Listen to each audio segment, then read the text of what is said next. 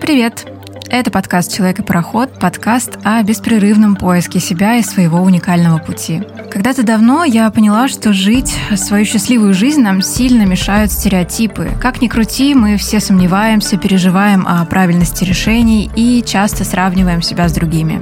Мне кажется, что жизнь похожа на экспедицию в открытом океане, и здесь мы через истории и опыт других людей стараемся понять, как не сбиться с выбранного курса.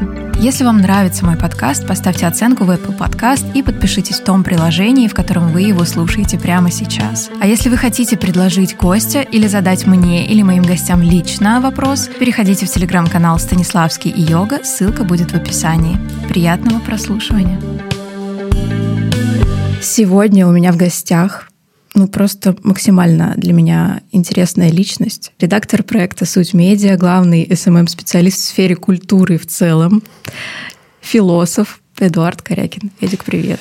Привет, спасибо, что позвала. Мне очень приятно, что ты согласился, и если можно, я поделюсь э, личной немножко историей. Как пришла ко мне идея тебя позвать? Интересно, мне тоже. На самом деле идея позвать тебя у меня была практически с самого первого выпуска, ну, может быть, со второго. И я признаюсь тебе честно, я сомневалась только по той причине, что мне казалось, что ты мне откажешь.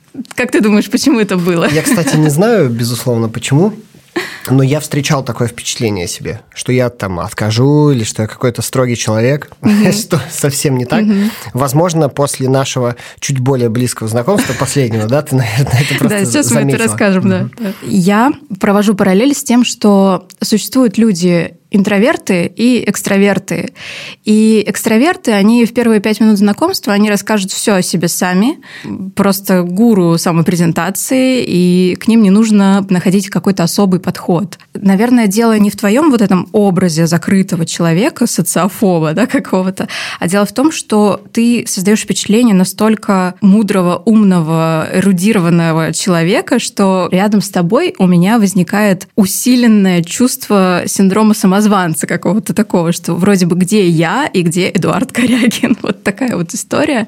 А, я очень рада, что ты пришел, и я рада, что у нас получилось неформально пообщаться на одном мероприятии. Для слушателей я скажу, что мы только что были на мероприятии общих друзей э, в Грузии. Это была свадьба. Там, наверное, вот в этой вот обстановке, там, мне кажется, грузинский воздух, и все способствовали тому, что я, чтобы я все-таки поборол свой этот страх и пригласила тебя. Я смотрела очень много твоих интервью, лекций. В интернет-пространстве их очень много, но в основном они все на тему SMM, в сфере культуры и прочее, а мне ты интересен как э, герой-мыслитель, как философ. У меня есть патологическая потребность поговорить с очень глубокомыслящим человеком, который, может быть, даже сейчас мне может э, дать ответы на вопросы, на которые я сама не могу ответить. И я тебя не, не только в этой роли сюда пригласила, потому что ты, правда, очень интересный человек.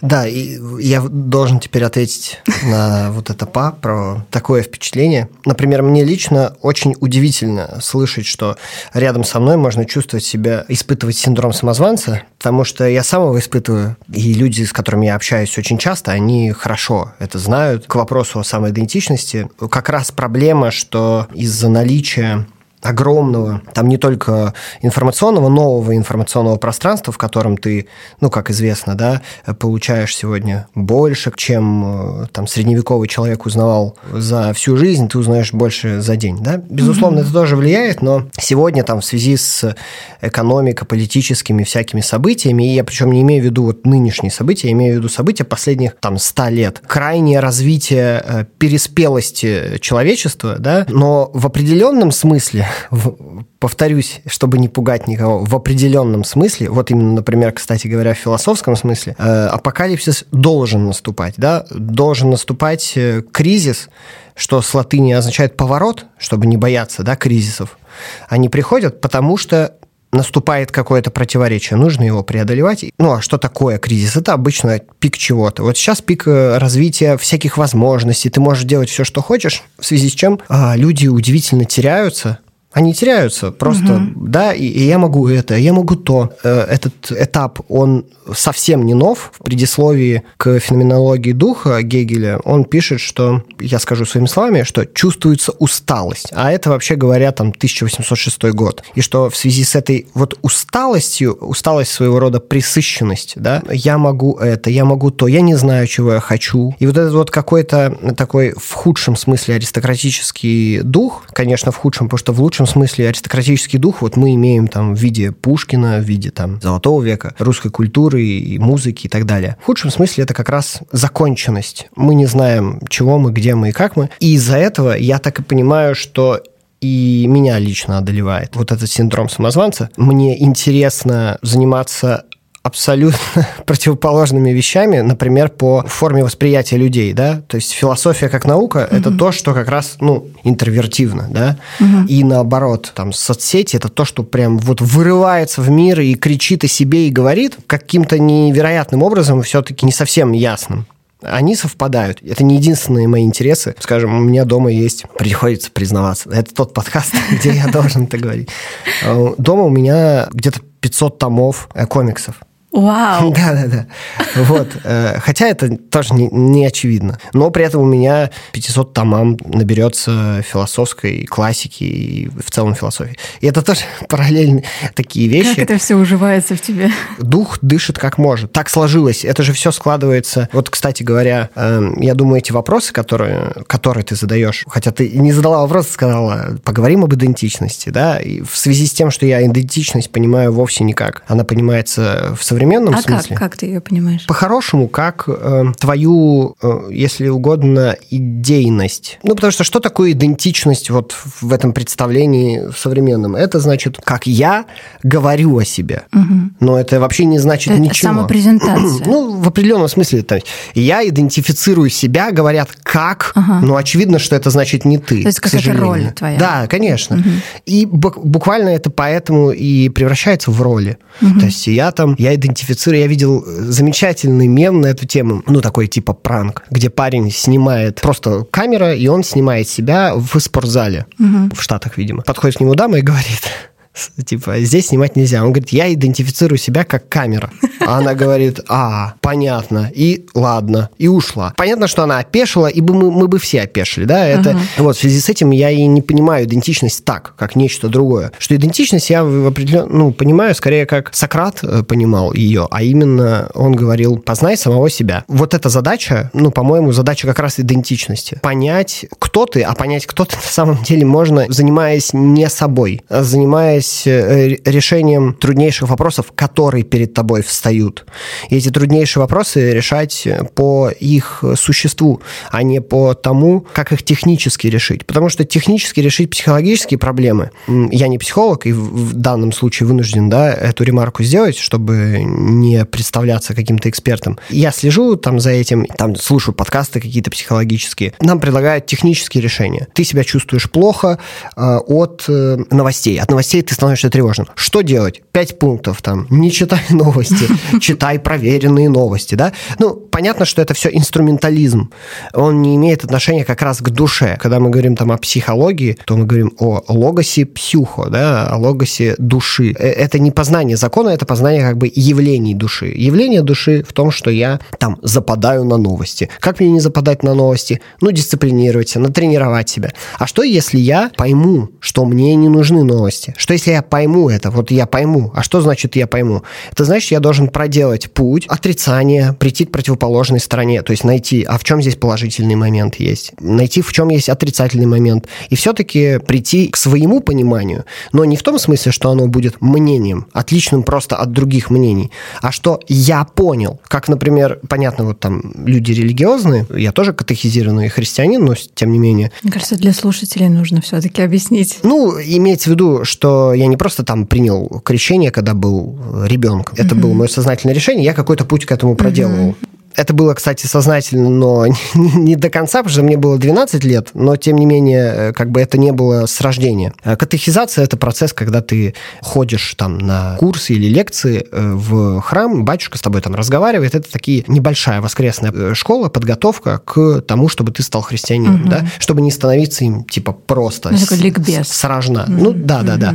Что понимал, что такое крещение, что, что такое таинство, что такое чудеса и так угу. далее. Вот, и религиозные люди, они верят, например, в Бога. Понятное дело, что каждый скажет, я верю по-своему, угу. да, и в этом-то и есть суть. Это не лучший пример, но вот хорошего понимания – это когда ты единое понимаешь по-разному, но единое все-таки, а не разное. У меня бог, вот он, значит, черный и бородатый, а у тебя бог, он женщина и э, карлик. Ну нет. К тому же это вообще представление, речь о представлениях, а не о боге как раз. Вот мы сейчас, тот пример, который я привел, это пример как раз мнения какого-то представления. А когда мы думаем о Боге, то ну, понятно, что мы его представить как раз не можем на самом деле. Потому что если бы мы могли, то ну, тогда как бы грош цена э, была бы этому Богу, так как он был бы просто да, там, всего лишь изображаем. Значит, он кем-то был виден настолько, чтобы его можно было изобразить, значит, он поддается эмпирическому и проверке и так далее. Ну, это все не совсем очевидно.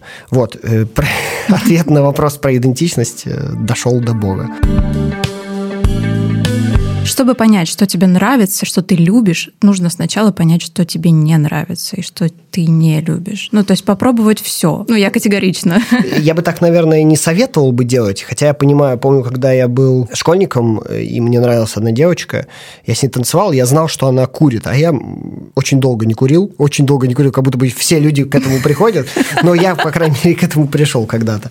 Но потом перестал. Нам, мне кажется, было лет по 14, вот она курила. А она была такая отличница. У меня были очень... Отличница, курящая, вау. Какие-то странные представления об этом, об людях людях. Я ее спросил, почему она такая, в жизни надо попробовать все. Я такой, хм. Я очень хорошо же запомнил эту фразу, потому ага. что она мне не понравилась. И, кстати, она мне, ну, в этом смысле и разонравилась когда-то. Ага. Э, потому что я думаю, ну, нет уж. Не, это не так уж и понятно, что ты должен все попробовать. А что, если ты попробуешь, простите, там, убийство, воровство? Попроб... Угу. Я попробовал. Ну, а теперь, типа, я всю жизнь отмаливаюсь. Тут, скорее, мне думается, как раз хорошо бы пройти этот путь познания, безусловно, с помощью э, опыта, но опыта опирающегося на два своих момента, на интерес и на внимание к предмету. Понятно, что если я испытываю к чему-то интерес, мне надо это уловить. Невозможно хотеть быть программистом, потому что сейчас программисты зарабатывают очень много. Если ты очень талантлив там в математике, в технических науках, и тебе вообще здесь хорошо, то ты можешь идти туда и быть инструментальным человеком по жизни. Э, я, например, э, как раз э, совершенно наоборот жил с самого какого-то раннего детства. Так, к сожалению, я учился из этого ну, не лучшим образом. Ну, что такое алгебра в школе, да, положим, в, в общеобразовательной? Тебе просто говорят, какие там формулы есть, и все, решай. А зачем мне это решать? Ответьте хоть один на этот вопрос. У да. меня было больше вопросов в геометрии. К алгебре еще ладно, там какие-то цифры.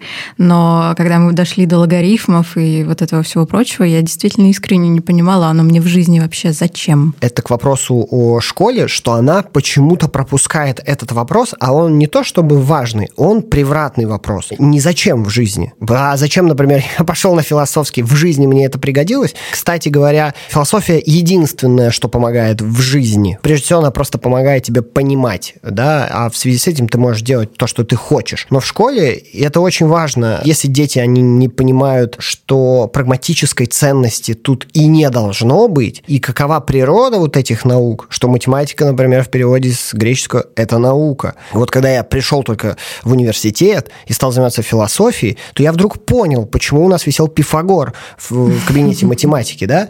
Пифагоровые штаны на все, все стороны равны. Ну, сорян, и это все, что я знал о Пифагоре. Почему Пифагор, э, он был математиком таки или философом? Слово философия как раз уже появлялось, но они все себя считали учеными в принципе, потому что это такая эпоха непосредственной связанности всех форм, то есть искусство, религия, mm-hmm. наука. Для Пифагора, например, математика – это наука, которая была тождественна для него философией. С помощью нее он познавал. Вот в такой форме. Mm-hmm. То есть надо сказать детям, математика математика э, была создана, чтобы ты познавал.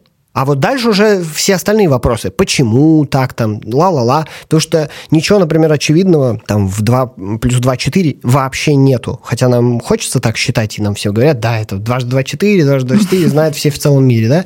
Но э, это не очевидно. И, например, до Канта, когда только прочитываешь э, там критику чистого разума, ты только тогда начинаешь понимать, что означает э, априорное синтетическое суждение, то есть, что... Я не буду сейчас это супер пояснять, там, захотите, посмотрите. Погуглите. Что, да. В четверг четверки, ну, не в буквальном смысле содержится 2 и 2. То есть, чтобы получить 4, мы как бы откуда это, вообще-то говоря, берем? Вот в чем вопрос. Это мы делаем, это мы это делаем. Поэтому э, и нужно это все объяснять. Это вообще к вопросу о том, как мы как раз замечаем что-либо, и что наше внимание, оно направляется там ну, на какую-то поверхность. Mm-hmm. А, понятно, что здесь. Да ничего тут не понятно вот, скажем, формальная логика, которую все пытаются изучать, и сейчас это довольно модно, там, критическое мышление, uh-huh, вот это все uh-huh. там, а, логические всякие штучки, замечайте.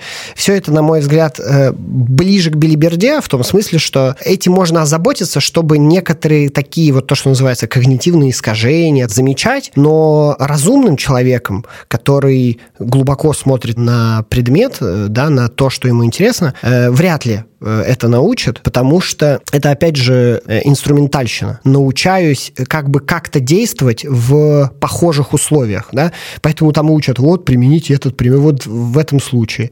Но, э, извини меня, а как формальная логика объясняет, например, абсолютно естественный природный процесс, как рождение ребенка? Вот есть два человека, которые, во-первых, не равны друг другу. Для меня это до сих пор космос и загадка. Вот, вот, Я вот. не понимаю, как это происходит. Вот, вот, вот. И благодаря вот этим вот противоречиям, и там есть абсолютно абсолютно разные люди, и они такие, во-первых, у них как-то проявляется там симпатия внутренняя, особенно если это сознательные отношения, вот у них рождается ребенок вообще. Просто из двух людей рождается другой Третий. человек. Как это вообще получается? Логически это вообще нельзя объяснить. И у Рабиндраната Тагора есть очень хорошее стихотворение на эту тему. По-моему, оно так примерно звучит.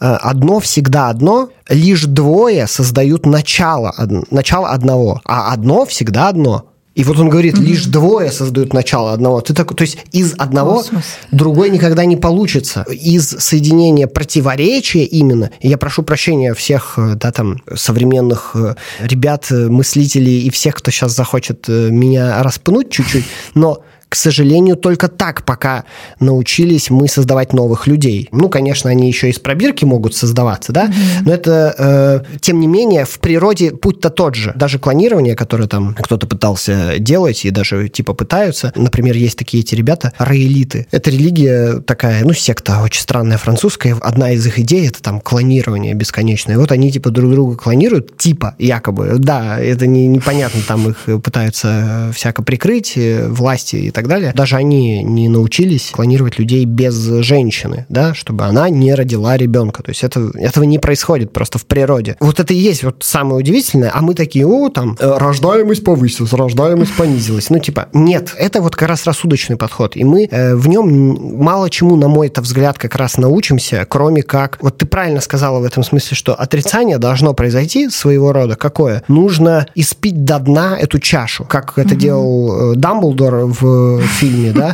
и вот он умолял, типа, я больше не могу. И вот когда ты уже реально больше не можешь, тогда ты просветляешься, да. Может быть, это не приведет тебя сейчас к чему-то. Ну, как говорил Декарт, типа, если вы не поняли мою книгу, то, ну что, прочитайте еще раз. Если вы не поняли, то, ну, еще раз прочитайте. Не потому, что он был, да, там, Львом Толстым, и, типа, просто читайте мою художественную литературу, хотя это далеко не самая худшая, да, художественная литература Льва Толстого, а, но потому что там высказывалась идея идея, да, э, высказывалось не нечто ему лишь одному известное, а то, что ты должен встретить вообще-то в себе, да, когда ты будешь мыслью, следовательно, существую. Подумай об этом, говорит он. Если ты не понял, возможно, ты не додумал. Додумай, подумай еще раз. Друзья, как хорошо, что вам не видно, но мои глаза все становятся круглее и круглее.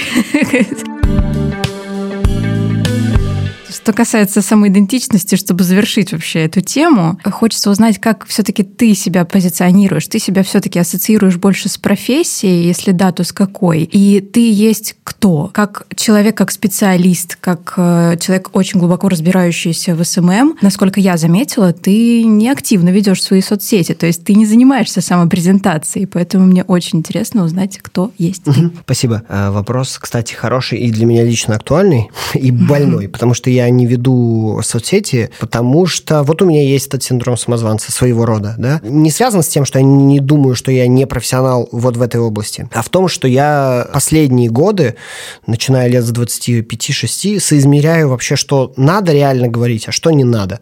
Когда начались события, э, всем известные, э, было очевидно, что нужно высказаться, и высказаться не по той же теме, по которой высказывались все, в плане... Там, за или против. Ну, например, угу. там, за или против. Это вообще, честно говоря, ваше личное дело, там, за вы угу. или против. И это, честно говоря, вообще мало на что влияет, вообще мало что дает, на мой угу. взгляд. Да?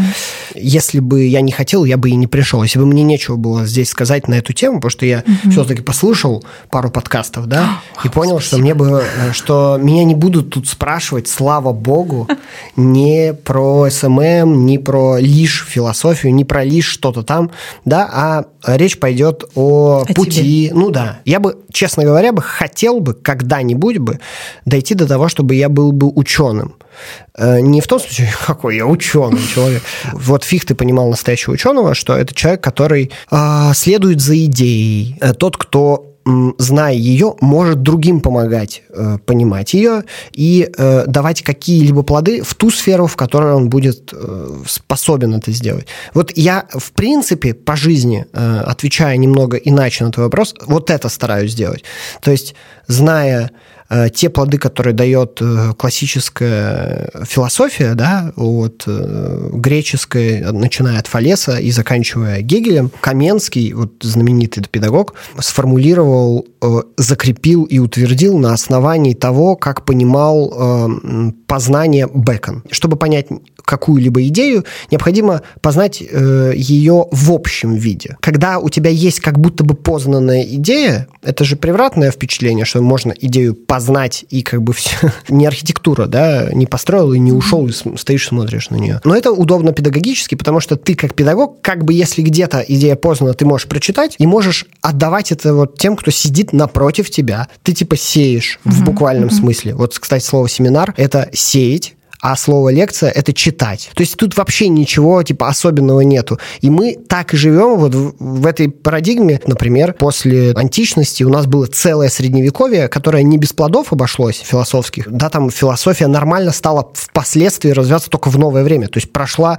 ну, типа тысяча лет. Тысячу лет мы просто сидели и куковали. А человечество очень долго понимает оно очень долго догоняет довольно очевидные вещи. Например, никому не секрет, если любого человека здесь посадить, спросить его, убивать это плохо? Он скажет, конечно. Мы смотрим статистику, в день убито там 200 тысяч человек. Такой, типа, что? Как это происходит? Любите друг друга. Да, конечно, любите. А типа, а как любить друг друга? Проблема в том, что мы от ученых во многом, и от, там, в том числе философии, то, как нас обучают, и это тоже большая проблема, имеем результаты. С помощью результатов ты ничего не можешь можешь понять, тебе нужен путь, человек-пароход нужен, да, угу. и в связи с этим я себя прежде-то всего э, познаю как человек, стараюсь вот сейчас. Раньше меня прям очень дико триггерило на тему, а кто вот я, вот, а ему, может, может, я вот этот вот, может быть, я журналист, вот раньше я реально думал, я хочу стать журналистом, собственно, когда я поступал на философский, потому что я не поступил на журфак из ПБГУ, там мне задавали какие-то такие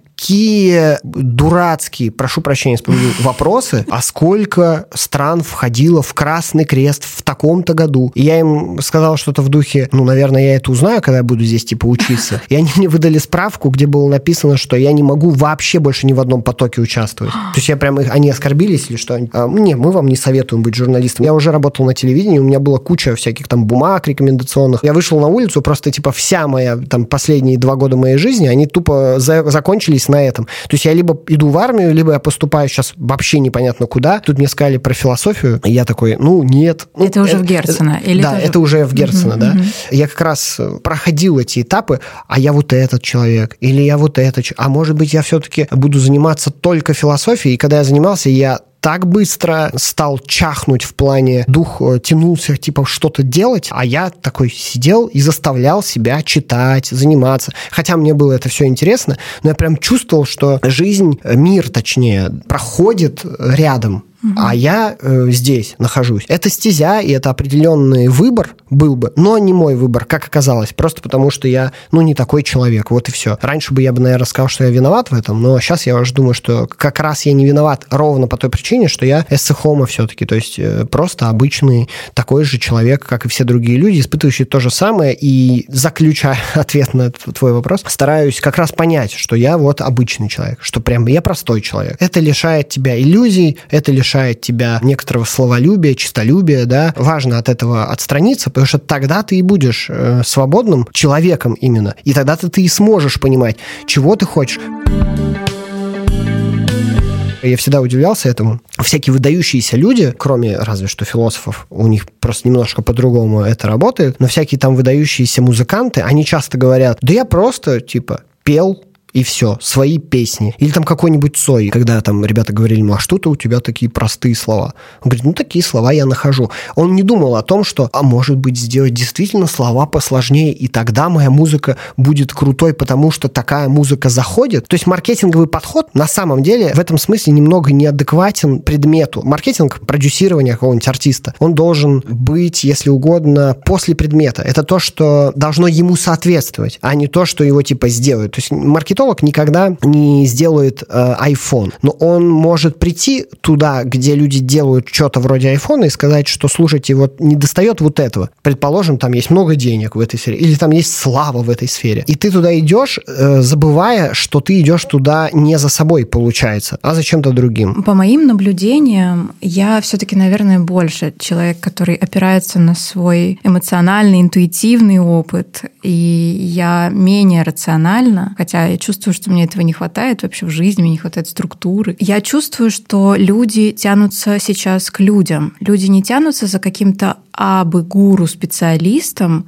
а они больше как-то интуитивно приходят к человеку, который им на этом же эмоциональном уровне близок по духу, мировоззрению, взглядам. Есть ощущение, что что-то меняется в пространстве. Если раньше в том же я опираюсь на запрещенную соцсеть э, с картинками, где все любили в шапке профиля указать, кто они есть, их профессии и так далее. И ты смотришь, о, этот человек там, не знаю, театральный блогер, не знаю, стилист, визажист, парикмахер и так далее. И начинаешь смотреть, сколько у него подписчиков, какой у него контент, как он там себя раз прекрасно о себе говорит и так далее, то сейчас в первую очередь заходишь в сторис и смотришь, как этот человек вообще говорит. Просто тебе близко это или нет, его интонация и так далее. У тебя есть схожее ощущение, что сейчас что-то меняется, что люди сейчас тянутся к людям? Интересно, что ты это заметила. Я просто довольно давно вообще не слежу за соцсетями некоторыми. Неудобно включать типа VPN все время. Вот О, это да. все. Я бы сказал, что в воздухе немножечко витает. И вот что витает? Русским людям как-то не свойственно делать себя предметом делать себя продуктом, типа. Вчера заходил там в один, сейчас форумы появились, да, в Телеграме. Я зашел там в один чат, топик визитки. Люди там презентуют себя. И я там такой, сякой. То есть я раньше бы, наверное, посмеялся бы над ними, а сейчас мне было прямо жаль. Я там продвигатель проектов таких-то, я вот там работал вообще известен как вот этот. Во-первых, мне это мало что дает, как бы результат, причем еще и твоей рефлексии. То есть это ты так себя, мало ли как ты там себя определяешь. Я вот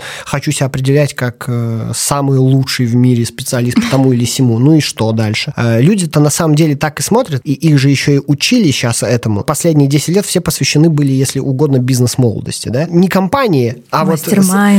Вот, вот, а самому этому явлению, что типа я хочу быть успешным уже сейчас, продвигая себя, делай личный бренд, да? да. Личный бренд нормальная штука, когда он сам вырос угу. из твоих дел. Владимир Познер – это личный бренд, да, там Дудь – это личный бренд. Но не потому, что он выходил к нам и говорил, что он велик и он хорош. Наполеон тоже, у него есть личный бренд, очевидно, да, но только не потому, что он там тоже где-то что-то кричал. Только рад э, этому твоему наблюдению. Не, не знаю, не могу как бы с ним согласиться в том смысле, что просто не наблюдаю этого. Угу. Раз ты это говоришь, значит, это явление, вообще говоря, присутствует, ты его замечаешь, значит, где-то все-таки есть. Это как раз хороший э, фактор, э, потому что он как раз говорит о вот этой присыщенности, да, э, наступающей на людей, что все-таки им это не свойственно. Им не свойственно быть рыночными продуктами. То есть люди превращаются в вещи. Сами люди говорят о себе, что они вещи, и они готовы быть вещами, они готовы как бы продаваться на рынке. У меня есть вот такие-то, такие-то, такие-то навыки, там я обладаю вот этим, вот этим, вот этим. Понятно, что я сейчас над этим как бы иронизирую. Слава богу, меня это не касается, но если бы и когда, кстати, такой был один раз всего, но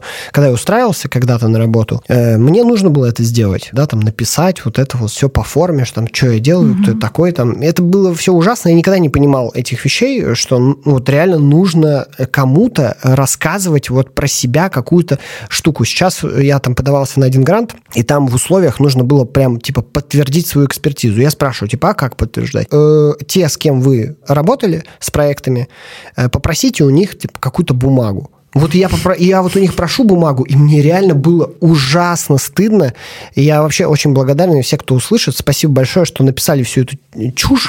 Типа, письмо от пришло мне от э, РГБ, я там вел семинары в Москве, и они мне прислали просто, они сделали... Там, кстати, лучший сервис вот из э, культурных учреждений в России. Вот лучше, чем они, к сожалению, никто не работает. Это лучше, чем Apple, реально. И они там написали, э, они очень благодарны, там это я думаю, господи, ну я-то, я же это еще и попросил сам. Ну, ну, совсем плохо. А потом я должен это прикрепить, и вот по этой бумаге какой-то эксперт реально оценит, что я вот такой, ну, ну нет, нет. Тяжело, что люди живут этим, что им нужно прям формализовать вот любую фигульку. А вы были на вот этом подкасте, а как докажете? То, что есть запись подкаста, я могу прислать ссылку, для меня лично это все уже достаточно. Но э, юридически встанет вопрос, мой ли это голос? А был ли я вообще там? А была ли это ты, а это вообще тут подкаст. Вот нужно это все там зафиксировать и траля мы говорили сейчас про это пресыщение и про то, что мы все погрязли в этой иллюзии образов, создали какие-то некие аватары сами себя, и сами же в них э, начали верить. И сейчас как будто у нас эти розовые очки снимаются, и мы начинаем ощущать истинную ценность э, отношений между людьми. Мы начинаем считывать, где есть фальш, где есть э, настоящий человек искренний. Есть сейчас этот тренд на искренность и запрос у людей. Сейчас количество подписчиков далеко не важно. Да, если мы ведем соцсети э, компании какой-то, нам тоже уже далеко не важно, сколько у этой компании подписчиков. Если мы говорим про личный бренд, то опять же нам все-таки в первую очередь важно какой-то человек или что он транслирует, э, насколько искренне он это делает. И хочется верить, что это наверное, путь, который приведет нас больше ну, в какое-то, не знаю, благо. Я не знаю, какое слово здесь подобрать. Я думаю, что это отчасти связано с тем, что у нас уже появился ну, опыт пользования соцсетями в виде поколения целого, потому что соцсети существуют там как примерно как мой младший брат, да. То есть, когда он родился, появился в ВК. Угу. И сейчас ему там типа к 16 годам. Все, он уже взрослый человек, и для него это типа нормально. Для нас это ново, еще и, и до сих пор ново. Я думаю, он будет слушать подкаст подкаст такой, о, старики забрались, о чем-то поговорить. Реально. Это скорее естественный ход вещей, да, когда мы признаем очевидно. В этом смысле не могу согласиться с тем, что ведет ли это к благу или нет. Это скорее показывает просто все-таки развитие. Есть удивительная черта русских,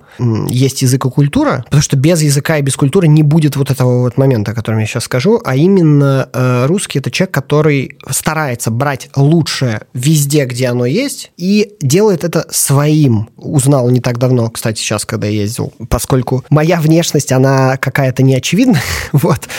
В Грузии э, ко всем обращались либо там hello, либо привет, да, а мне всегда говорили гамарджоба.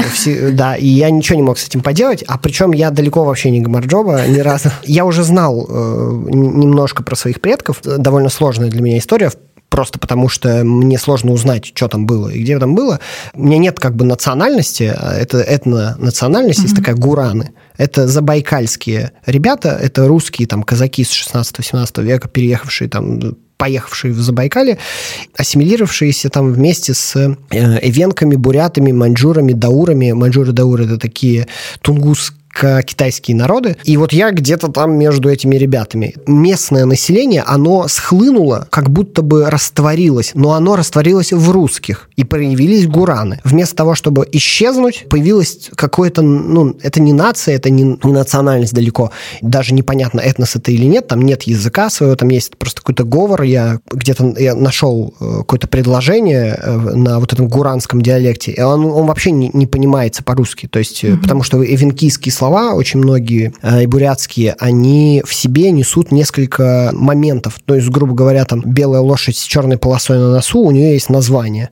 И если ты говоришь там четыре слова, то в нем зашифровано очень много. Вот это пример того, как русский народ похож на еврейский народ, да, тем, что евреи остаются евреями, где бы вообще они ни были. Но евреи при этом, они становятся ашкеназами, сефардами, бухарскими евреями. Они впитывают в себя много, но остаются э, собой, да. А русские, они как бы а просто остаются русскими. Потому что даже русские евреи, они просто русские евреи. Они даже не называются как-то, да. Восточноевропейские ашкеназы, там, э, испанско португальские сефарды, а русские – это русские евреи, и все как бы на этом заканчивается. Вот. Это очень интересно, потому что мне тоже кажется, что русский человек, какая бы у нас ни была вот эта душа, которая любит и пострадать, и долго-долго пообсуждать какую-нибудь тревожащую ситуацию, но мы всегда верим в лучшее. Ну, человек, наверное, вообще свойственно ему больше концентрироваться на чем-то хорошем, иначе смысл жизни как будто утрачивается у человека в этот момент. Хорошая очень мысль, простая, и должны быть такие мысли простые. Я здесь для того, чтобы упрощать.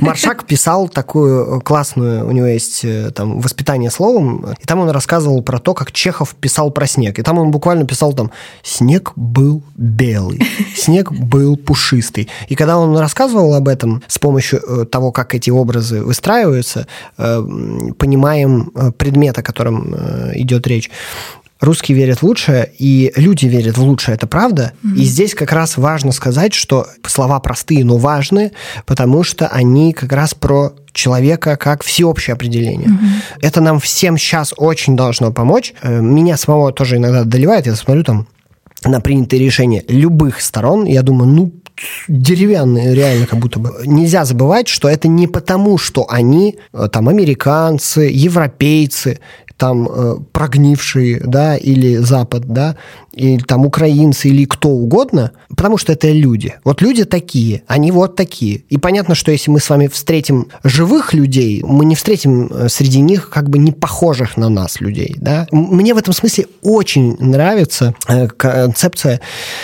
из э, комикса, правда, Watchmen. Был фильм mm-hmm. такой знаменитый, да, mm-hmm. «Хранители». Кстати говоря, речь идет о типа Карибском кризисе. Mm-hmm. То есть типа холодная война развивается. Сейчас как будто как кто-то за, зарядит свои ядерные да, оружие. И чтобы этого не произошло, супергерой, суперзлодей, гений, он придумывает создать единого врага для всей планеты, создает э, инопланетян, прям создает их каким-то там образом, он научился это делать, или, или он их где-то там находит и переносит просто на планету, и они какую-то часть, безусловно, планеты рушат, но благодаря только этому человечество реально сплочается, потому что оно понимает, о, сплачивается, это наш враг, враг людей, но то, что люди враг людей, вот они никак не могут, да, врубить. Вот этот вот, э, то, что поэтому ты сказала, что люди как минимум должны думать, а это необходимость, которая их, вообще говоря, делает людьми и способна разрешать эти конфликты. Ну, то есть, к сожалению, это не работает. Давайте жить дружно. Приходится работать, чтобы жить дружно. Чтобы жить дружно, реально это сложно. И нам нужно научиться. Во многом потому, что мы ну, туповаты. То есть из-за того, что мы... Есть хорошее без обид, выражение... Без обид, друзья. Да, конечно, конечно. Э, я тоже тут, да, в этих туповатых. Есть симпатичное выражение на эту тему, что мы умны по-разному, но тупы одинаково тупы в одном примерно. В связи с этим мы там можем собираться толпами и куда-то идти зачем-то вместе, да? Стадное чувство. Вот. А, но при этом как бы каждый из нас э, сама по себе принцесса. Самоидентичность.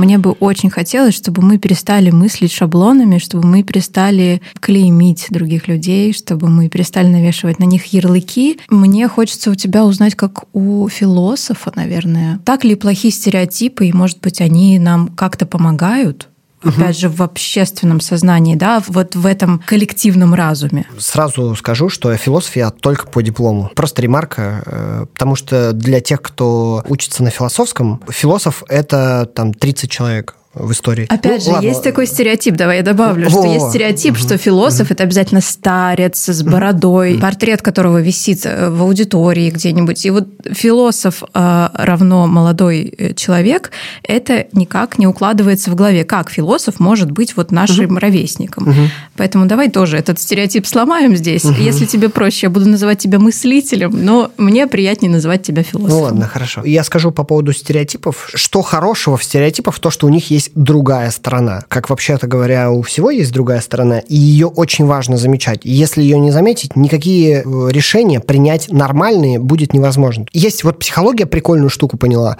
что э, вот есть вот эти этапы там отрицания, да, там... Гнев, торг, депрессия. Да-да-да, угу. принятие, вот угу. это все. Это неплохо, неплохой момент, потому что то, что ты вначале отрицаешь, отрицательное – это, вообще говоря, утвердительное. Конец отрицания – это утверждение, а начало утверждения – это все-таки конец отрицания. Потому что в конце концов ты придешь к тому, что ну, ты перерастешь нечто, да, там и так далее. То есть этот момент, он должен быть пройден. А если что-то будет пройдено, например, как наша жизнь, вот мы рождаемся, это, если угодно, отрицание смерти и утверждение жизни. Но наша жизнь – это жизнь к смерти. И вот в стереотипе как раз хорошо то, что он показывает то, в чем люди вместе тупы. Например, там самое банальное Джаконда – величайшее произведение да Винчи, а хотя оно величайшее, потому что итальянский вор когда-то его украл и привез в Италию, а до этого они день не замечали, что ее нету вообще в музее. И только когда пришел туда, по-моему, даже через несколько дней художник, чтобы э, рисовать по ней, он такой типа, а где? А, им, а они все стали э, спрашивать, а так, может, наверное, унесли там, реставрировать или что-то. Никто даже не понял. И даже этот итальянский вор думал, что он возвращает ее на родину, а вообще-то говоря, она была написана да Винчи, когда э, он писал ее для французского короля и во Франции жил в это время. То есть это все-таки принадлежит Франции. И он ничего этого не знал. Туда еще был случайным образом вписан Пикассо, потому что все считали, что помощника Полинера, а они были в одной тусовке с Пикассо, он признался, что он, да, конечно, я понимаю, что Джаконду можно было выкрасть очень легко, потому что я кучу раз приходил в Лувр и тырил оттуда кучу всего, и меня никто не заметил. Так что, типа, я понимаю. И они стали всех их допрашивать, а Полинер скинул вину на Пикассо, и Пикассо тоже стали допрашивать, и когда стали писать, мол, есть авангардистский заговор, что там, значит, Малевич, там, Пикассо, они все там заодно примерно, и они сейчас, значит, начнут грабить и рушить искусство, и вообще в этом их идея вся футуристическая вот это, потому что если Маринетти открыть, э, манифест футуризма, mm-hmm. там, значит, женщин не должно быть. Чепуха чисто ради, чисто ради прикола, mm-hmm. да, на самом деле, да, но люди-то, они серьезно к этому относятся. И вот у нас есть стереотип. Что хорошо в стереотипе, то, что он намекает на себя, что он стереотип. Что такое стереотип? Это, по идее, типа повторение чего-либо без э, развития. Ты говоришь стереотипично когда говорят, так имеется в виду, да, что ты не просто произносишь какой-то стереотип, а что ты произносишь его без пояснения. Ты как бы просто вторишь. Ты даже, мысли. может быть, и не знаешь это пояснение. Это из-за разряда «слышал звон, не знаю, где он». То есть ты называешь яблоко яблоком, потому что ты просто слышал, что это называется яблоком. Ты не знал, э, как яблоко это растет, ты не видел этого дерева никогда и так далее. Да, безусловно. Вот, например, я на, э, на наш, в нашем с тобой разговоре сегодня говорю, в общем, довольно стереотипичные вещи, как будто бы, что там идея, это идея, ну, а что mm-hmm. это?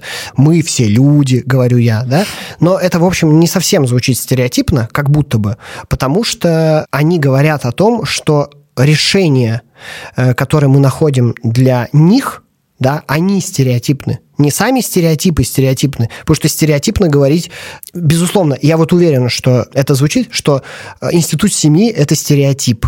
Угу. Да, конечно, как непонятый. Конечно, да, это стереотип. В этом смысле к стереотипам-то надо присмотреться как к лакунам, к тому, что мы на самом деле не очень понимаем, что здесь лежит за этим. Как э, эмпирический пример с этой Джакондой, да? И потом вот ходят толпы и глядят на эту Джаконду. Я помню, мы когда были в Лувре, а я так и не смог э, посмотреть. Просто потому, что там миллиард людей, угу. и она же маленькая угу. очень. И она еще под таким она стеклом. за стеклом, которое отсвечивает. Да, и все это сделано только потому, что там дураки чуваки захотят еще что-то сотворить, да, с этой картиной. Хотя, да, у нее нет этого. И начинают потом, вот эта вот улыбка, она там, ну да, безусловно, в этом что-то есть, но а, а что? Давайте спросим. Ой, даже не знаю. А, ну вот, вот оно и стереотип. Загадочная Вот, вот загадочная. Загадка. Ну вот, ну загадка, ну есть, угу, да, угу. но есть более э, великие вещи. Довольно сложно украсть афинскую школу, да, из музеев э, Ватикана. Сложновато, слишком большая. Поэтому и она и не будет такой известной, пока там что-то там к ней не добавится. Так что стереотипы нам в этом смысле как раз могут помочь. Я бы как раз присмотрелся бы к стереотипам и ко всяким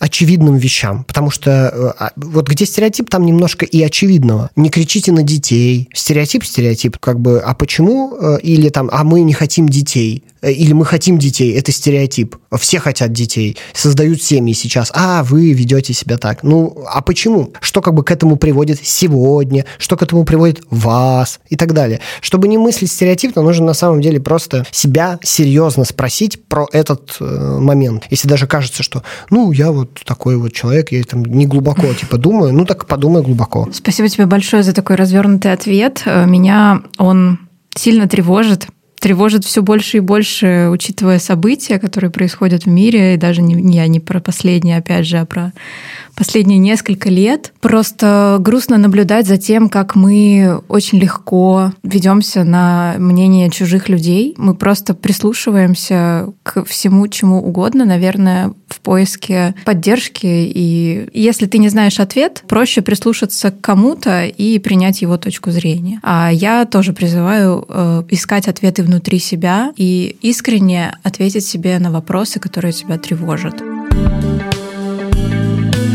Мне бы хотелось перейти к теме материального мира, в котором мы живем. Ты сегодня говорил про философов, про ученых, э, про то время, когда они считались элитой, так скажем, да, были в элитарном обществе и ценились, и, насколько я понимаю, они были максимально обеспеченными тогда людьми, в отличие от э, простолюдин, да, как угу. ты Ну, в античности, ну, в античности, да. да. Как же так изменился наш мир, что сегодня философы, мыслители, талантливые люди вынуждены искать себе э, место в этом мире и еще думать о том, как им э, выжить, учитывая, что запросы этого мира финансовые, они очень высоки. У меня есть э, формула, что когда ты безумно любишь то, что ты делаешь, и ты движешься, как человек и пароход, э, идешь своим путем, есть такое убеждение, что деньги, они к тебе каким-то образом приходят, все твои проекты а, реализуются. То есть, опять же, если ты это делаешь искренне. Мне интересно твое мнение и твой взгляд угу. на этот материальный мир. Я думаю, что это большая беда современности, то, что мы вообще задаемся этим вопросом, а что сделать, чтобы я стал успешным? Потому что у нас есть стереотип, у нас есть картинка. Например, в соцсетях мы смотрим на людей, которые показывают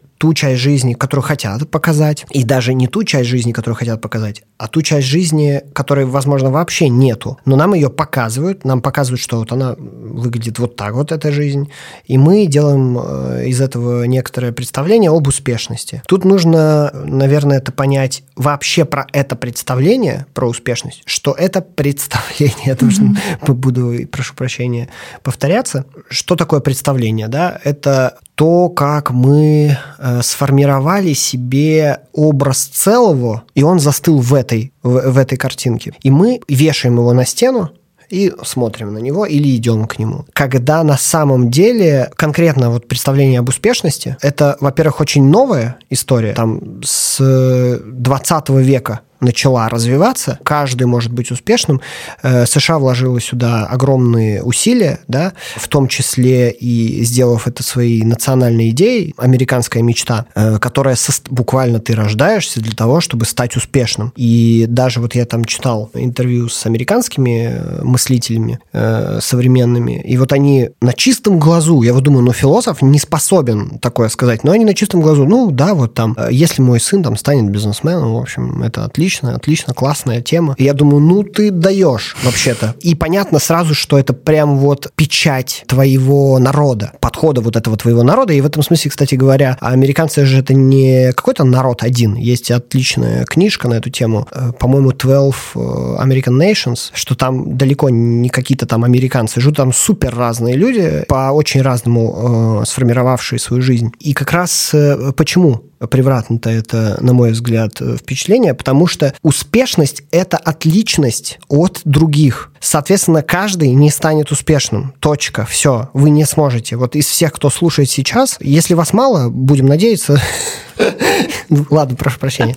Э, чтобы подкаст был успешным, нужно, чтобы у вас было просто э, генерально большое количество. Ну, мы все с вами успешными не станем. Вот в чем дело, да? Финансово там или как-то еще. В чем-то да, но если за этим идти, то получится, что это некоторое внешнее, отличное от тебя на самом деле. То есть хотеть быть успешным, хотеть достигать чего-то для того, чтобы там получить нечто, опасно просто потому, что многие не получат. И тут-то важнее подумать, а, а что это вообще? Тот процесс, в котором я сейчас нахожусь, я вот это для чего на самом деле делаю? Вот я пришел к этому, пришел к тому, что я получил этот успех в том виде, в котором я хочу его получить. Тогда дальше что происходит? Проблема успешности еще состоит в том, что так как она есть представление, ее очень мало кто, то, что на тренингах говорят, в этом смысле правильно, мало кто ее формулирует да, эту вот свою успешность. Например, мне нужно там миллион долларов, но ты знаешь, что завтра у тебя не будет миллиона долларов. Но довольно приятная мысль. Поэтому ты ее просто держишь в уме и расстраиваешься, и критикуешь все остальное, у Маска есть миллиард долларов, а у тебя, да он же мог бы тебе просто откинуть бабосика немножко. Да и все. И ты станешь, это как э, шутка я увидел в стендапе, 200 э, миллиардов долларов, это когда ты купил себе машину, дом, квартиру в нескольких странах, купил себе все, что ты захотел, и у тебя осталось 200 миллиардов долларов. Да? Вот. И люди такие, о, да, это мое, я хочу это. Ну, безусловно, это понятно. Нужно себя, в принципе, научать жить. Если вы начнете это ну, если точнее, вы начнете, я уже сам веду этот подкаст, э, если начать эту успешность формализовывать, то окажется, что она э, состоит из простых шагов. Я хочу быть певцом. Хочешь? Хорошо. Иди э, научись петь. Петь умеешь? Нет. Ага. Окей. Значит, ты довольно далеко сейчас от этой цели. Ой, забыл, как зовут. Сделай это завтра.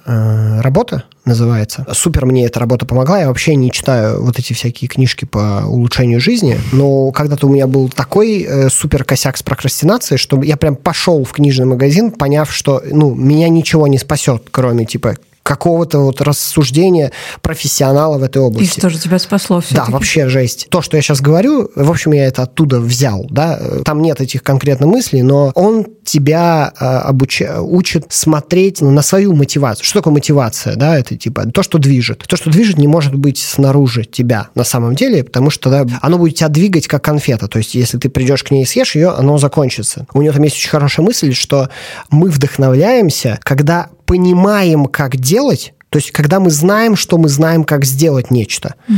И тогда мы э, видим, что мы можем делать, и все, мы вдохновлены. Нам не нужно себе говорить, это надо, потому что. Угу. То есть, нужно там простроить себе путь, предположим, хочу написать диссертацию, но не могу никак взяться. Ну, не можешь никак взяться, окей, напиши сначала план. Пять минут план, потом еще пять минут план. На следующий день там еще раз, можешь через два дня, придумай, как это сделать. И ты будешь видеть, что ты делаешь а значит, ты можешь сделать.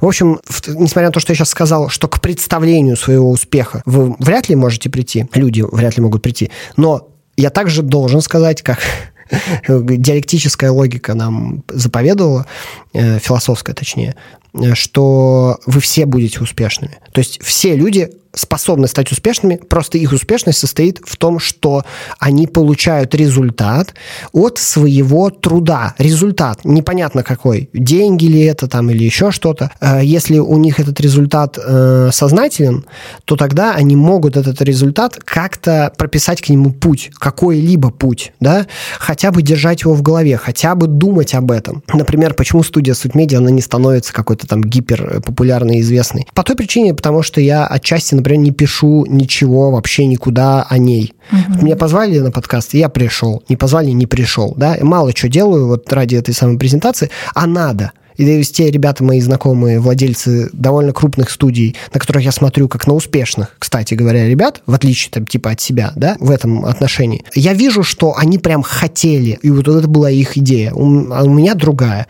Я сначала переживал, думал, ну, мне нужно прям научить себя хотеть это. Но это такое насилие невозможное. Вообще себя заставлять что-то хотеть, чего ты на самом деле не хочешь. Тут скорее надо присмотреться, чего я хочу на самом деле. Вот там будет успех. Вот то, что ты вначале говорила про как вот найти то, что ты хочешь, да.